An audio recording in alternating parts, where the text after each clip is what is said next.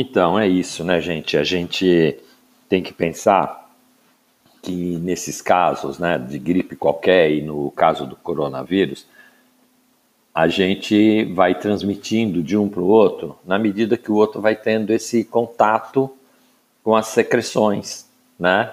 Que a gente vai botando para fora, espirrando ou tossindo, ou mesmo a gente passando a mão na nossa boca e no nosso nariz e mexendo, por exemplo, é, num prato, num talher, num, num papel. E aí a gente esquece que fez isso, aí o outro vem e mexe nesse prato, nesse talher, nesse papel, com a mão dele. E o bichinho que a gente acabou botando nesses objetos vai ficar na mão dele. E aí, se ele coça o nariz, ele passa o bichinho para ele. Então isso pode acontecer quando a gente está dentro de um ônibus, por exemplo, ou dentro de um trem no metrô.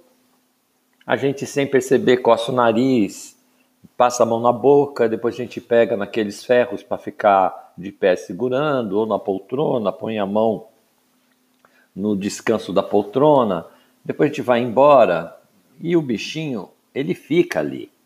Ele não morre tão rápido nesses objetos. Os estudos mostram que quando você contamina um papel, um papelão, ele pode ficar até um dia vivo ali. Quando você mexe num algo como um ferro, um vidro, um plástico, ele pode ficar até três dias vivos ali. Isso quer dizer que se ninguém limpar aquilo com alguma solução que possa matar o, o vírus, é, alguém que chega dois dias depois mexe no mesmo ferro que a gente contaminou e ele depois passa a mão no nariz sem perceber e se contamina.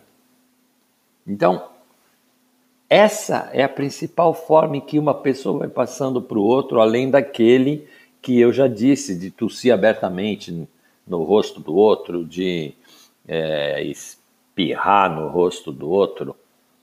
Alguns dizem que se a gente tiver numa distância de dois metros, isso daria uma certa segurança dessas gotículas não chegarem na gente e que então seria fundamental manter essa distância de uma pessoa para outra. Mesmo porque tem muitas pessoas que às vezes estão com o vírus, o vírus está ali no nariz, na boca dela, mas ela não tosse, nem espirra. Ela só transmite quando ela passa a mão no nariz, a mão na boca e passa em alguma pessoa, dando a mão, por exemplo, ou quando ela mexe em algum objeto e alguém vem depois e mexe nesse objeto, tipo um papel, tipo uh, uma poltrona, um talher, alguma coisa assim, né?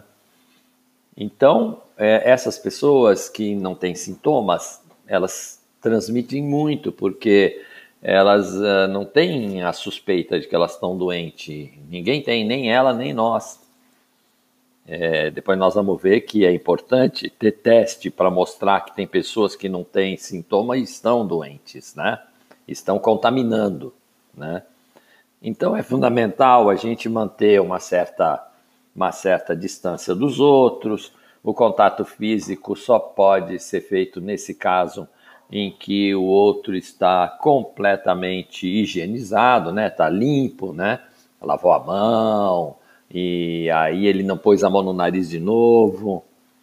E a distância. A distância, nesse caso, nas ruas ou em qualquer lugar que você não sabe como é que está o outro, você também deve manter essa distância.